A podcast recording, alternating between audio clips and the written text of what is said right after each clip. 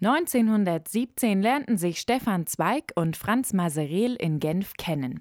Das Künstlernetzwerk, in dem sich Zweig und Maserel bewegten, erstreckte sich über ganz Europa und auf andere Kontinente. Dieser Nachlass von Zweig ist insofern besonders, als er im Grunde global verstreut ist.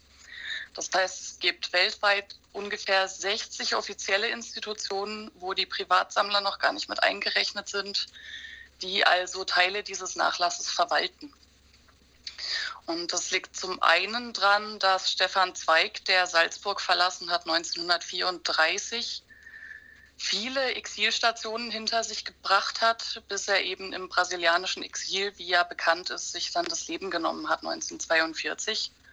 Und also drum alle Bestände, die er in seinem Privatarchiv hatte, aufgesplittert wurden, schon zu seinen Lebzeiten und an ganz unterschiedlichen Orten verblieben sind. Die Rekonstruktionsarbeit des Briefwechsels führt die Doktorandin Julia Rebecca Glunk rund um den Globus. Mein Ansatz war zunächst, die Aufbewahrungsorte, die bekannt sind, die also die größten Teile dieser beiden Nachlässe aufbewahren, ausfindig zu machen und dort vor Ort die Dokumente zu sichten und zu transkribieren. Insgesamt bin ich, seit ich im Sommer 2017 begonnen habe mit diesem Vorhaben, durch insgesamt zehn Archive gereist in sechs verschiedenen Ländern, darunter die USA, Frankreich, Schweiz und Österreich.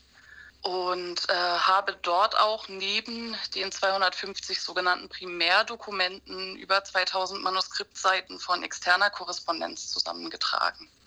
Mein Anspruch ist nämlich auch in dieser Doktorarbeit diese Freundschaft Zweigs und Maserils plastisch zu machen und in ihr historisches Panorama einzuordnen und auch zum ersten Mal im dialogischen Zusammenhang lesbar machen. Das heißt, es geht auch darum, Dokumente zu datieren, die im Grunde ohne Datumsangabe sind, also teilweise auch einfach Notizen, die man aus dem Zusammenhang heraus auf ihren Entstehungszeitraum irgendwie zuordnen muss. Nicht nur die Verstreuung der Dokumente auf verschiedenste Orte macht die Art der Forschung besonders. Auch die Arbeit mit nicht immer sorgsam verwalteten Nachlässen gehört zur systematischen Erschließung des Briefwechsels. Im Fall von Briefwechseln ist äh, die Verstreuung von Dokumenten auf verschiedene Orte eigentlich gar nichts Unnatürliches weil die Briefe von Person A ja immer erstmal im Besitz von Person B sind und umgekehrt. Also hat man in der Regel schon mal mit zwei Nachlässen zu tun, die mit Glück einigermaßen vollständig und einigermaßen sorgsam verwaltet sind. Und dann machen Nachlässe von bekannten Personen nach deren Tod aber häufig auch Geschichten durch, die eigentlich richtige Räuberpistolen sind.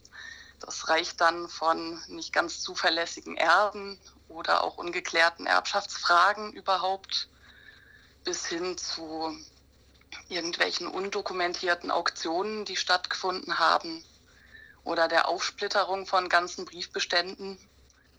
Da offenbaren sich ständig neue Puzzleteile, die dann das, was man bisher so angenommen hatte, wieder in andere Lichter rücken.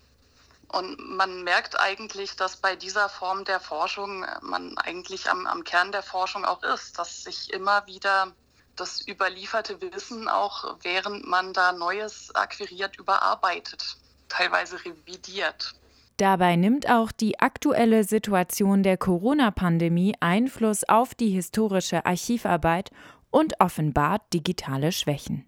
Ich hatte eigentlich das große Glück, meine komplexeren Archivreisen schon vor dem Jahr 2020 hinter mich gebracht zu haben zum Beispiel habe ich im November und Dezember 2019 eine relativ große Reise unternommen, in, auf der ich zuerst in Belgien war und im Anschluss noch an drei verschiedenen Archiven in den USA.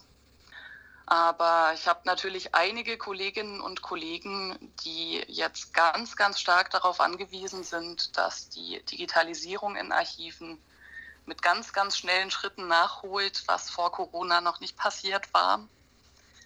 Das heißt, ich erlebe schon unter allen, die historisch arbeiten, dass äh, da ein massiver Zugzwang besteht, auch digitale Faximiles zur Verfügung zu stellen, auch online zugänglich zu machen, wofür man sonst an verschiedene Aufbewahrungsorte reisen müsste.